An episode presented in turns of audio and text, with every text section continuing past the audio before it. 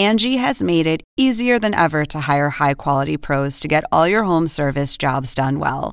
Just bring them your project online or with the Angie app, answer a few questions, and Angie will connect you with local pros who match your specific needs. Or book a service instantly at an upfront price. So join the millions of homeowners who use Angie to care for their homes and get your next home service job done well.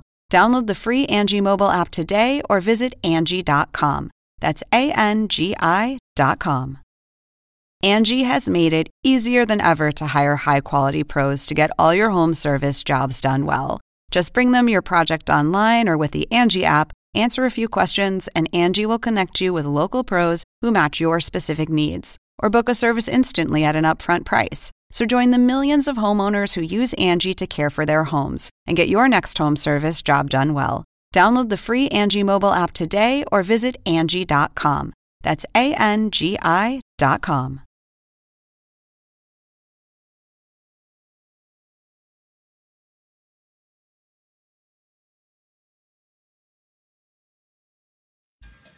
Oppenheimer presenta.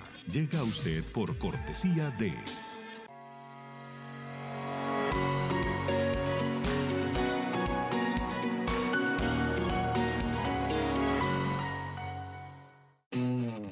UAD es más que una universidad. Es vivir una experiencia única de aprendizaje. Es tu tiempo de vivir. UAD Experience.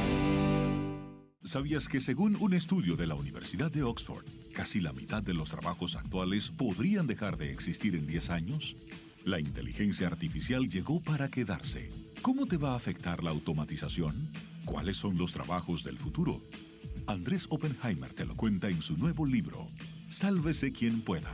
Y no te quedes atrás. Encuéntralo en librerías.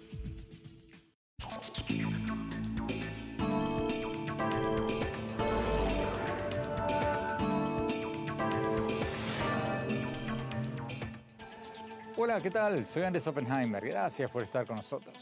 Días calientes en la política latinoamericana. Elecciones en Ecuador y un terremoto político en Argentina por el inesperado triunfo del candidato libertario Javier Milei en las primarias del 13 de agosto. Hoy vamos a hablar sobre cómo se perfilan las elecciones argentinas del 22 de octubre, porque las primarias del 13 de agosto fueron eso, elecciones primarias. Sirven como un anticipo, como un pantallazo de lo que podría ocurrir en las elecciones de octubre en Argentina, pero las elecciones que cuentan, las meras meras, como dirían en México, son las de octubre. Entonces, la gran pregunta es si Milei va a poder conservar su caudal de votos y ganar en octubre, o si las primarias argentinas fueron un voto castigo contra el gobierno kirchnerista y muchos votantes van a cambiar sus preferencias en octubre. Esa es la gran pregunta. Hoy, para tratar de responderla, vamos a tener con nosotros al ex ministro de Economía Ricardo López Murphy, que está muy cerca de la candidata Patricia Bullrich de la coalición Juntos por el Cambio del expresidente Mauricio Macri. Y vamos a tener también al expresidente del Banco Central de Argentina, Martín Redrado, y al encuestador ecuatoriano radicado en Argentina, Jaime Durán Barba, que también nos va a hablar un poco sobre las elecciones en Ecuador. Pero antes de ir a ellos, recordemos algunas de las cosas que nos dijo Javier Milei cuando lo entrevistamos hace muy poco en este programa. Veamos.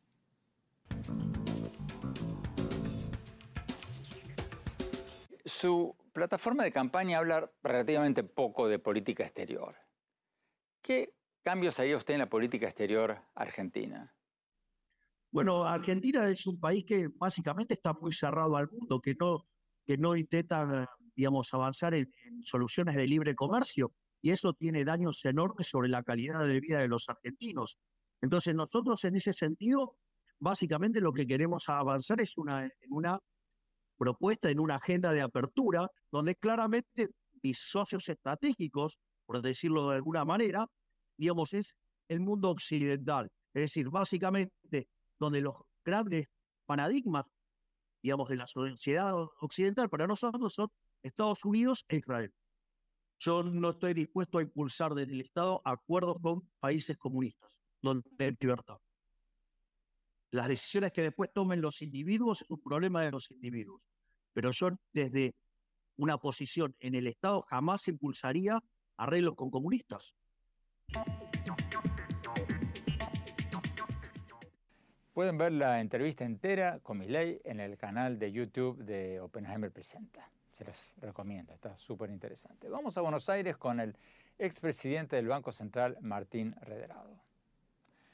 Martín Redrado, gracias por estar con nosotros. Antes de hablar de economía, ¿cuál es su interpretación del inesperado, sorpresivo triunfo de Milei en las primarias argentinas? ¿Cómo, lo ve? ¿Cuál es su interpretación de, de lo que pasó?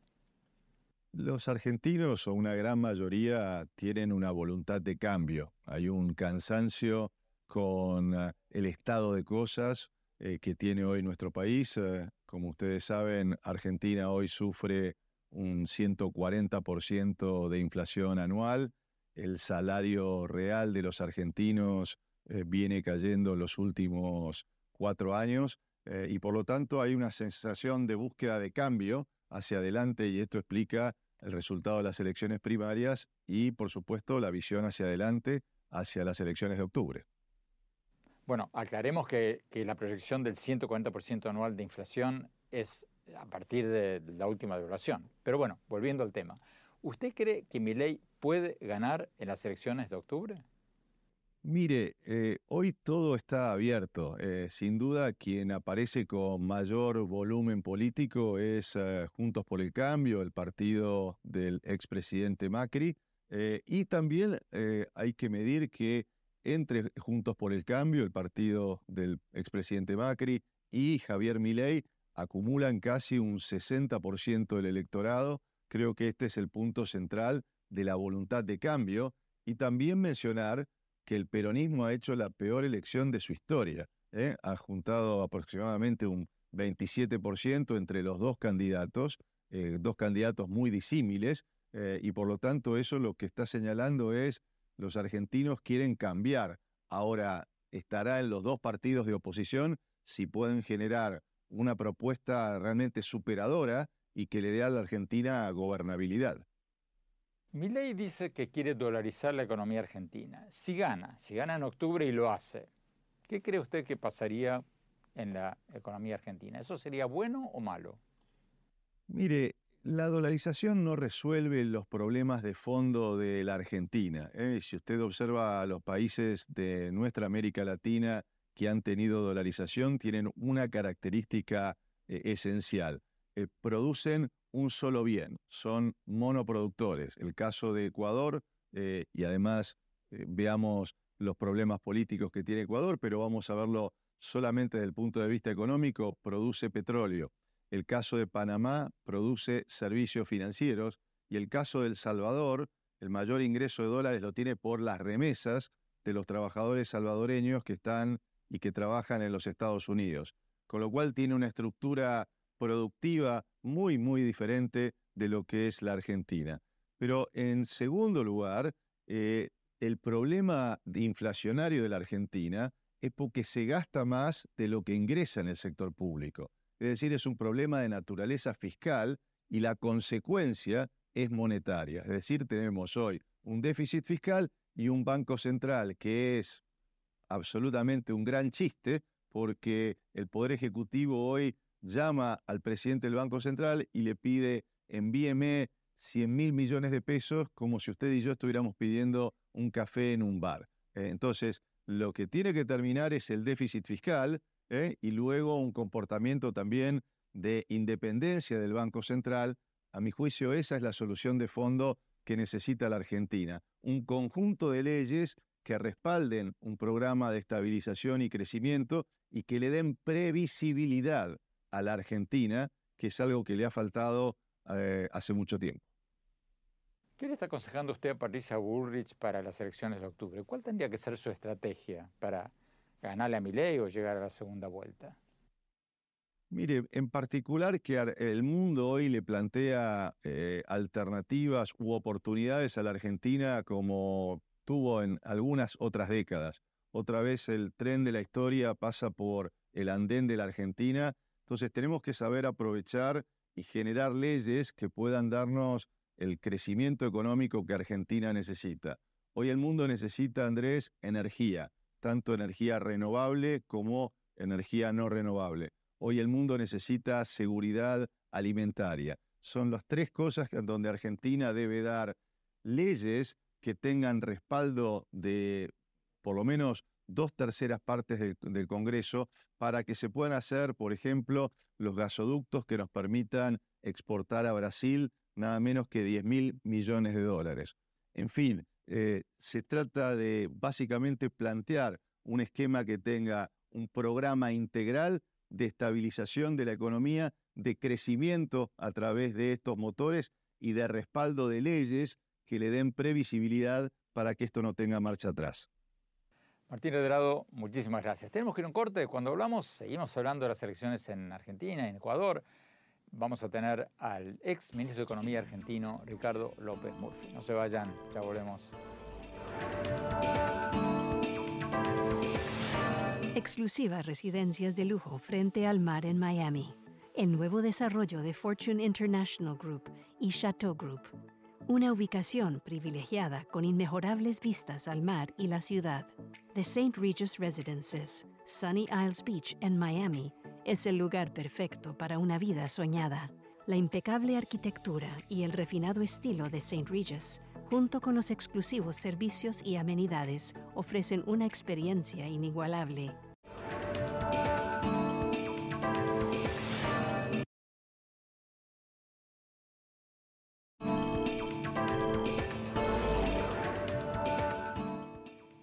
Gracias por seguir con nosotros. El tema del día en América Latina, las elecciones en Argentina y en Ecuador. Seguimos analizando el terremoto político que sacude a Argentina tras el triunfo del candidato libertario Javier Milei en las primarias del 13 de agosto. Milei fue el candidato que más votos sacó en las elecciones primarias. Pero bueno, las primarias son eso, primarias. Sirven como un anticipo de lo que puede pasar en las elecciones del 22 de octubre. Pero las elecciones verdaderas, las que cuentan, van a ser las de octubre. Entonces la gran pregunta es, ¿va a mantener su apoyo mi ley? ¿O lo, lo que pasó en las primarias fue un voto castigo y en octubre podrían cambiar las preferencias electorales? Tenemos con nosotros al ex ministro de Economía argentino Ricardo López Murphy. Él integra el equipo de la candidata Patricia Bullrich, la candidata de Juntos por el Cambio, el partido fundado por el expresidente Mauricio Macri. Vamos a la entrevista. Ricardo López Murphy, gracias por estar con nosotros. Ricardo, ¿Cómo ve las posibilidades de Bullrich, de su candidata, ahora que Milei dio la gran sorpresa en las primarias y, es el hombre del momento en Argentina? Sí, yo no esperaba ese resultado. Yo confieso, al igual que muchas encuestadoras, esperaba una elección de menor porcentaje del doctor Milley y de mayor porcentaje de la doctora Bullrich. Eh, la diferencia entre ambos es 1.7%. Me parece que la línea argumental que nosotros vamos a desarrollar es un programa de reformas profundas apoyada por una bancada parlamentaria muy importante, tanto a nivel del Senado como de la Cámara de Representantes, como a, eh, una red de gobiernos estaduales o provinciales y locales eh, muy numerosa. Eh, creo que esa densidad es lo que hace más gobernable una alternativa al actual, al actual oficialismo y esa va a ser el núcleo de nuestra, de nuestra línea argumental, tratando de persuadir a mucha gente que no votó a la gente votó en blanco y por supuesto a gente que expresó su enojo con el voto al doctor Milley y no está convencida de que ahí está la, alternativa. O sea, si entendí bien, ustedes van a basar su campaña en la premisa de que ustedes tendrían más apoyo en el Congreso para hacer las reformas necesarias. Pero, eh, ¿es una estrategia ganadora esa? O sea, ¿no se contradice un poco con lo que pasó en las elecciones primarias? En que ganó el voto bronca, el voto enojo, más que el voto razonado?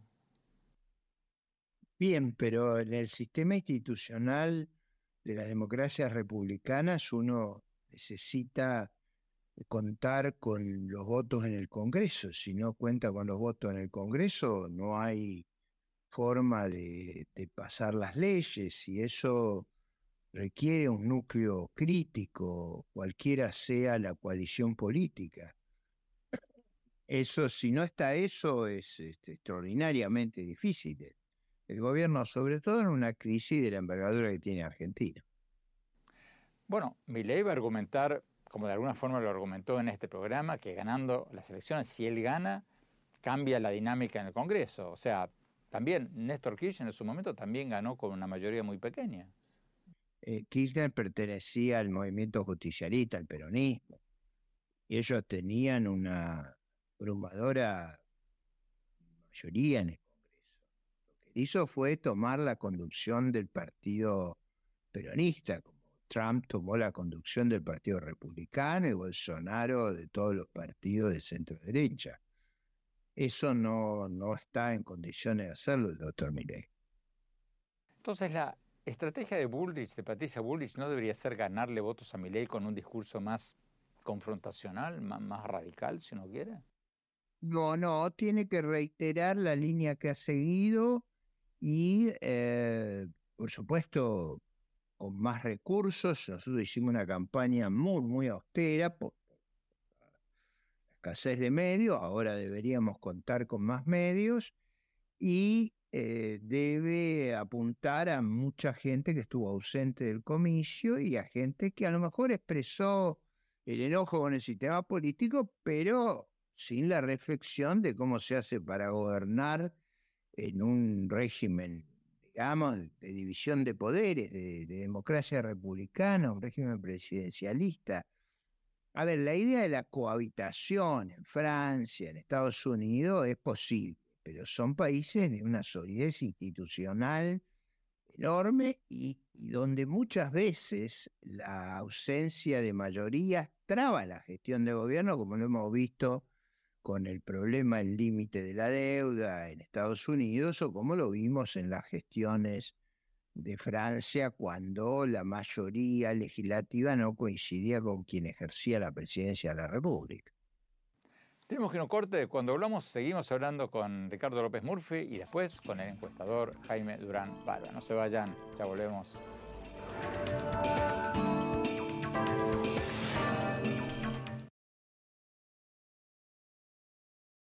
Hola, soy Andrés Oppenheimer. Te invito a visitar mi blog en el sitio de internet andresoppenheimer.com. Y te cuento que muy pronto, en las próximas semanas, está saliendo mi nuevo libro, Cómo salir del pozo. Sobre qué pueden hacer nuestros países para no solo ser más prósperos, sino también más felices. Si te gustaron mis libros anteriores, este te va a gustar.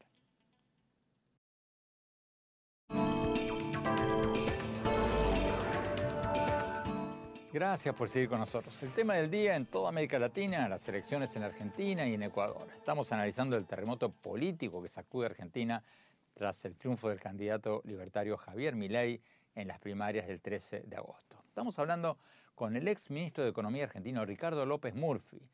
Él integra el equipo de la candidata Patricia Bullrich, la candidata de Juntos por el Cambio, el partido fundado por el expresidente Mauricio Macri. Sigamos con la entrevista. Ricardo López Murphy, ¿cuáles son las dos fuerzas que usted cree van a llegar a la segunda vuelta electoral? Bueno, yo espero que sea junto por el cambio y trabajo para eso. Eh, a mí me parece que el justicialismo que está en el gobierno tiene dos, eh, dos problemas muy serios. Uno que ha hecho la peor elección de su historia y en segundo lugar tiene el enorme deterioro de una situación económica que ha llegado por force y ahora hay que tomar medidas y esas medidas hoy debutaron muy mal con una explosión de los tipos de cambios paralelos y con una fuerte caída de las acciones privadas y los títulos públicos. ¿Usted no cree que el gobierno kirchnerista puede imprimir más dinero, dar aumentos de sueldos masivos poco antes de las elecciones y terminar ganando, como pasó otras veces? Me parece que ellos lo van a, van a estar en una situación de, de fuerte deterioro. La situación era muy difícil sin una derrota de esta magnitud y creo que esto le agrega al, candidato oficialista eh, deterioro adicional porque, porque con tiene una rara paradoja. Es al mismo tiempo ministro, que yo creo que no debería ser posible institucionalmente que esto lo haga, pero en este caso lo va, le va a ser particularmente perjudicial. O sea, nos hemos quedado, nosotros tenemos reservas negativas. Usted me dirá, ¿cómo se puede tener reserva negativa? Bueno, hemos usado reservas que no son nuestras. O sea, el Banco Central tiene eh, pasivos en dólares más alto que los activos en dólares, eh, con, ha, estado girando en descubierto y ha usado dinero que está en warrants como si fuera de ellos y está en una situación sumamente precaria. No, no decir, en el, programa populista hace tres años y medio que lo venimos sufriendo, no es novedoso. Yo creo que lo que haría más es cebar la bomba de una explosión, de, eh, digamos, muy parecida a la que tuvimos en el 75-76. El gobernador del peronismo intentó hacer eso y terminó en una formidable catástrofe, como también ocurrió en el año 89, a pesar de los esfuerzos que se hacían. O sea, nosotros ya de por sí tenemos una gran fragilidad. La dificultad de acceso a los mercados de capitales, por los nueve default que hicimos, tenemos dificultad en nuestro sistema financiero por haber confiscado los depósitos cinco veces, tenemos dificultades por haber violado los derechos de propiedad de todos los que invirtieron en Argentina innumerables, innumerables oportunidades. Si a eso usted le agrega un intento populista sin reservas, sin reservas, eh, la explosión se va a escuchar desde el planeta Marte. ¿Qué pasa para usted si gana mi ley?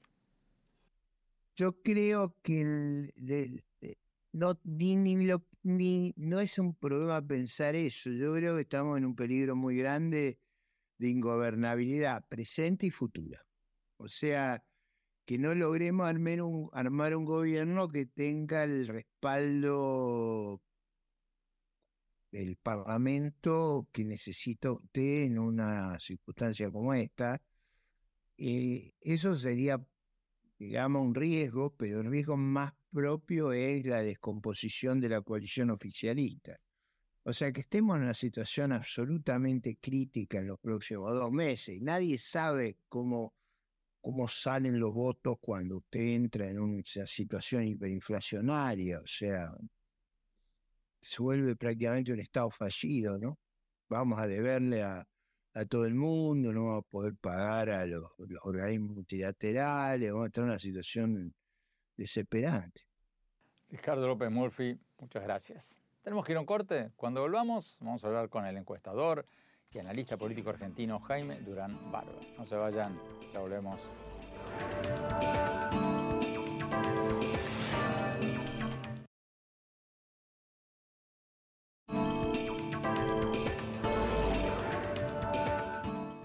Gracias por seguir con nosotros. Estamos hablando sobre el tema del día en América Latina, las elecciones en Argentina y en Ecuador.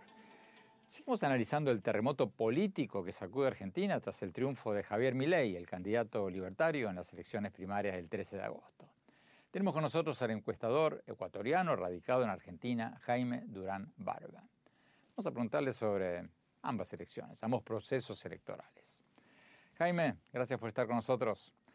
Jaime, bueno, pasaron las elecciones primarias en Argentina y la sorpresa la dio Milei. ¿Quién crees tú que va a ganar en octubre en Argentina? Buenas noches, Andrés. Un honor estar contigo como siempre. Mira, las elecciones de la semana pasada fueron una gran sorpresa eh, por el eh, gran desempeño de Milei. Milei tiene un voto negativo, parecido al que tuvo Bucaramanga en 1996 en Ecuador, es un voto más que por mi ley, un voto en contra del sistema. Y era predecible que muchos argentinos que están enojados con lo que ocurre en el país, a última hora terminen pronunciándose por un candidato que lo que expresa es su bronca. No votan por las tesis de mi ley, sino que son eh, votar por él es una válvula de escape a su actitud negativa frente al sistema. Bueno, pero eso no va a ocurrir de nuevo en octubre. Absolutamente sí, por dos cosas. La una, cuando un ciudadano vota por un candidato que tiene un éxito inesperado, después no se mueve, siente que hizo una proeza. Entonces los votos de Milei van a estar firmes con él. Por otro lado, todos los estudios que hicimos los últimos meses decían que un 56% de argentinos tenía mucha bronca con todo lo que ocurre. Están en contra de los partidos, de los candidatos, del gobierno, de la oposición, de todo. Esos, si tú sumas la abstención más el voto de Milei, es más o menos lo mismo. Es 30 más 36.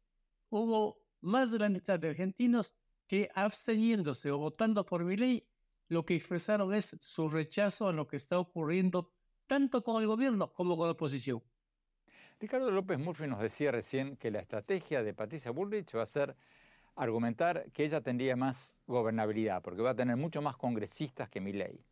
Y entonces podría pasar las reformas en el Congreso que Milei no podría pasar. ¿Pero es una buena estrategia esa para la campaña de Bullrich? Estratégicamente me parece un error enorme. Los que votan por Milei no votan por sus tesis ni porque pueda dar gobernabilidad ni, ni cosa por el estilo. Votan por bronca. Votan porque Milei está en contra de la sociedad.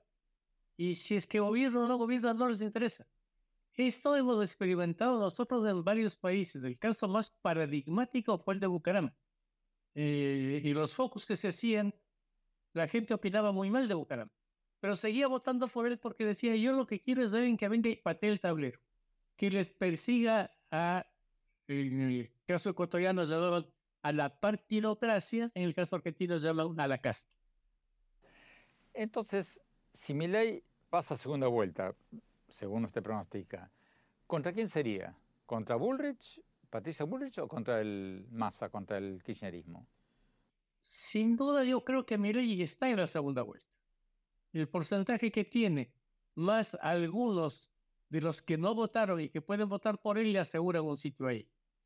El segundo lugar está en disputa muy ajustadamente entre Juntos por el Cambio y el Frente de Todos, tiene ahora un nuevo nombre, que están muy ajustados, eh, más a cuenta con el apoyo de toda la estructura peronista, los sindicatos, los movimientos sociales, los gobernadores, etcétera, que bueno, reunidos llega a un tercio de la votación.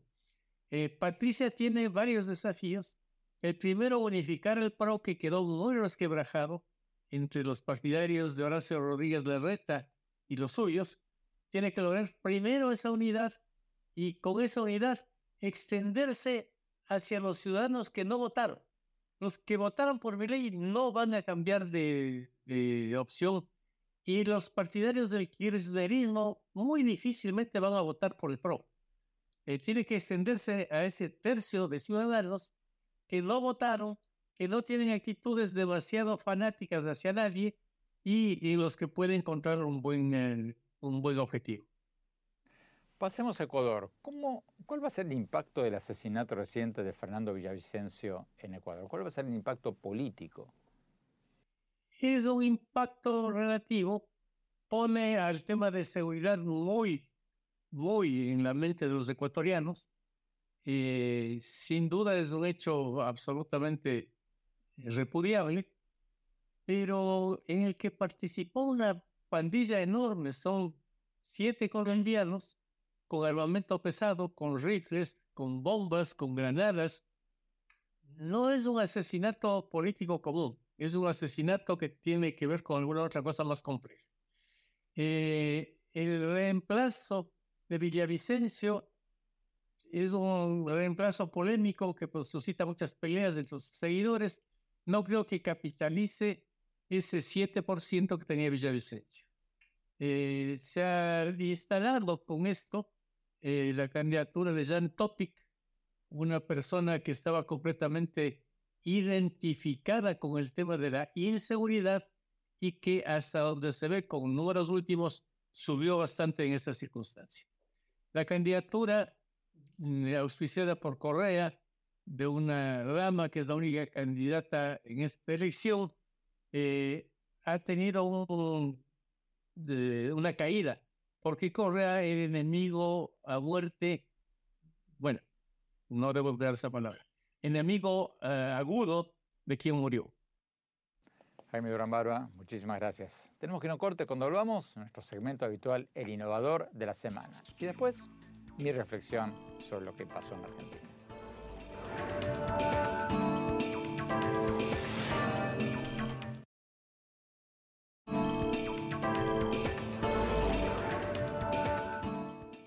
Gracias por seguir con nosotros. Vamos a nuestro segmento habitual, El Innovador de la Semana.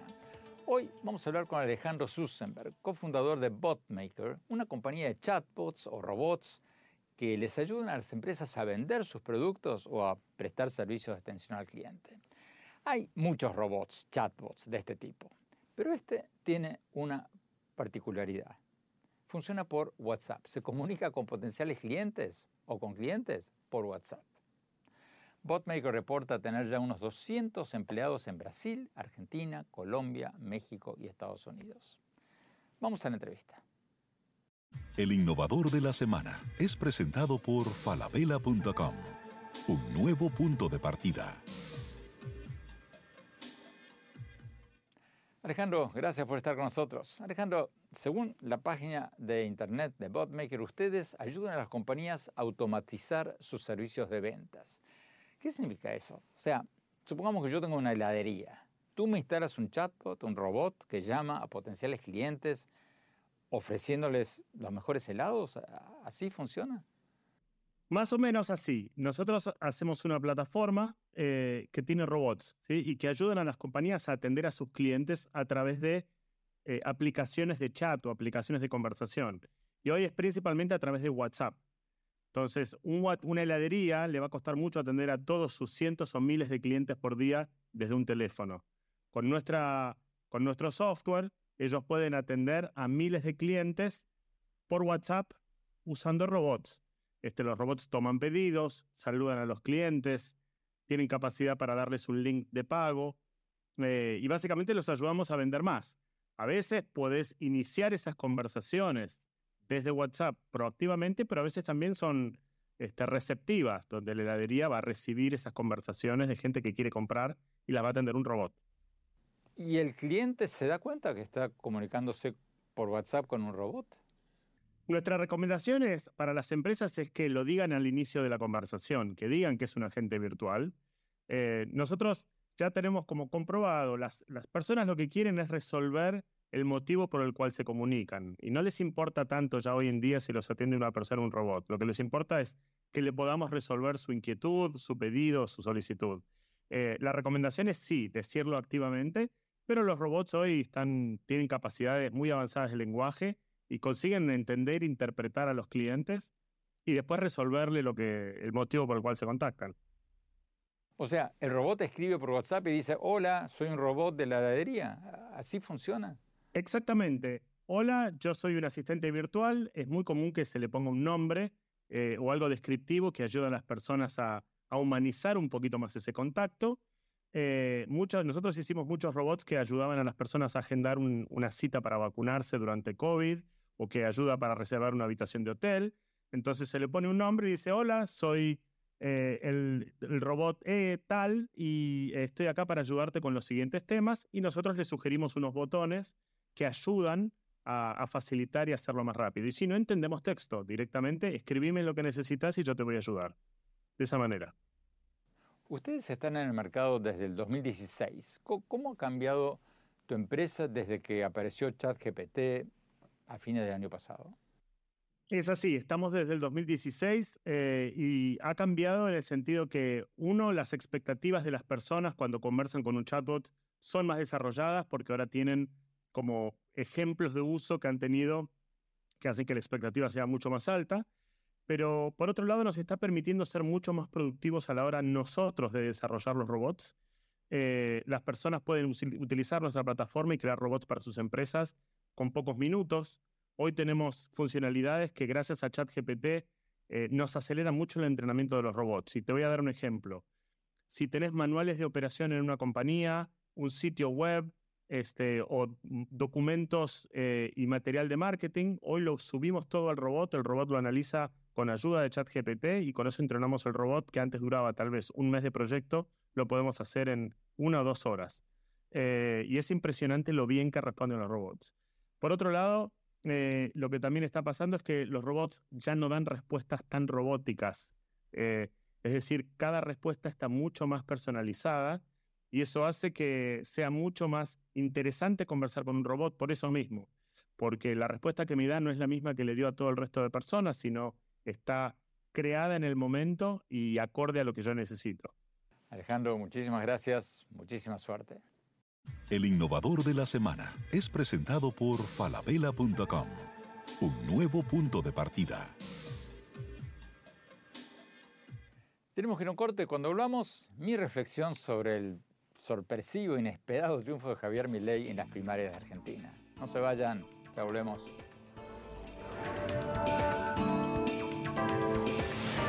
En falabella.com la calidad la dejamos en manos de expertos. Creo que hemos encontrado el santo grial 3.0. Aprobado, aprobado, aprobado. ¡Uh, caracoles! Miles de marcas, miles de emprendedores, la mejor calidad. Todo lo que necesitas está en el nuevo falabella.com. Descarga la app.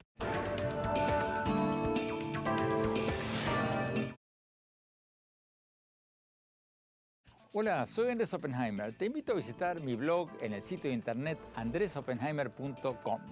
Y te cuento, te adelanto que en las próximas semanas está saliendo mi nuevo libro Cómo salir del pozo. Sobre qué pueden hacer nuestros países para no solo ser más prósperos, sino también más felices. Si te gustaron mis libros anteriores, este te va a gustar.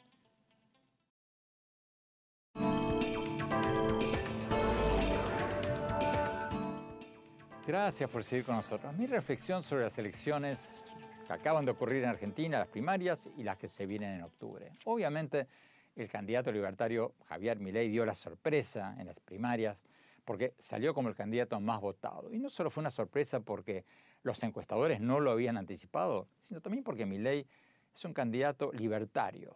Algunos lo tildan de ultraderecha, que está en las antípodas del pensamiento imperante en los países gobernados por la izquierda en América Latina. ¿Puede ganar Milei en octubre, en las verdaderas elecciones, las que cuentan, porque las de agosto, las del 13 de agosto, fueron primarias? Yo creo que sí. Creo que tiene posibilidades de ganar en octubre y de pasar a una segunda buena eh, vuelta electoral. Y tiene buenas posibilidades, porque como algunos de ustedes me lo han recordado en estos días, Argentina como lo escribí en un libro hace ya varios años, es el país de los bandazos, de los bandazos políticos. En mi libro Cuentos Chinos, en el capítulo de Argentina, ese capítulo se titulaba Argentina, el país de los bandazos. Y ahí decía que Argentina siempre ha sido el país de los grandes cambios políticos, donde cada gobierno culpa a su antecesor de todos los males y cambia de rumbo drásticamente. Y como resultado, aunque periódicamente hay periodos de bonanzas económicas, el país no va para ningún lado. Tiene un círculo vicioso de marchas y contramarchas que cada pocos años lleva a los argentinos de la euforia colectiva a la depresión masiva, de sentirse campeones del mundo a considerarse el basurero de la humanidad. Y entonces, como decía en ese libro, esa ciclotimia política argentina, ese cambio constante de las reglas de juego, le ha dado al país una reputación de inestabilidad que muchos argentinos reconocen, son los primeros en reconocer, pero de la que no logran liberarse. Leyendo esas líneas, unos 20 años después que las escribí, y viendo lo que parece ser ahora un nuevo bandazo de la política argentina tras el triunfo de Milei en las primarias, me pregunto si no es hora de que los tres principales partidos políticos de Argentina, los tres candidatos que ganaron en las primarias, no firmen algo así como un pacto de la Moncloa, como el que firmaron las principales fuerzas políticas de España en 1977. Un acuerdo nacional para seguir dos o tres políticas básicas, como un límite al endeudamiento del Estado o un compromiso a pagar las deudas, para que Argentina deje de ser el país de los grandes bandazos, la gente vuelva a confiar en el país y vuelva a invertir en el país. Porque si no pasa eso de otra manera, vamos a pasar de nuevo del populismo estatista, ahora del kirchnerismo, que ha dejado el país en la ruina, a un capitalismo que quizás sea mejor, pero que siempre va a dejarle las dudas a los inversionistas sobre si no van a volver los de antes.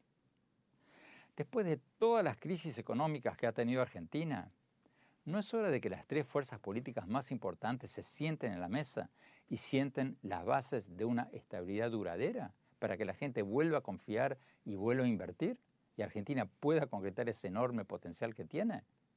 Eso hoy parece un sueño, pero España y otros países lo hicieron. Argentina lo puede hacer. Bueno, se nos acabó el tiempo. Los invito a visitar mi blog en la página de internet andresopenheimer.com y síganme en mi Twitter, en Oppenheimer A, en mi página de Facebook, Andrés Oppenheimer, en Instagram, en Andrés Oppenheimer Oficial. Y estén atentos porque está por salir mi nuevo libro muy, pero muy pronto, en las próximas semanas. Gracias por acompañarnos. Hasta la semana próxima.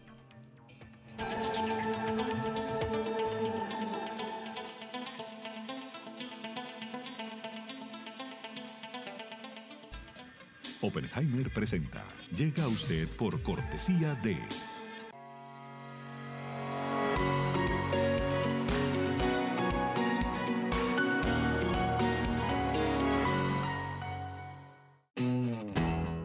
es más que una universidad. Es vivir una experiencia única de aprendizaje. Es tu tiempo de vivir. UAD Experience. ¿Sabías que según un estudio de la Universidad de Oxford, casi la mitad de los trabajos actuales podrían dejar de existir en 10 años? La inteligencia artificial llegó para quedarse. ¿Cómo te va a afectar la automatización? ¿Cuáles son los trabajos del futuro? Andrés Oppenheimer te lo cuenta en su nuevo libro, Sálvese quien pueda. Y no te quedes atrás. Encuéntralo en librerías.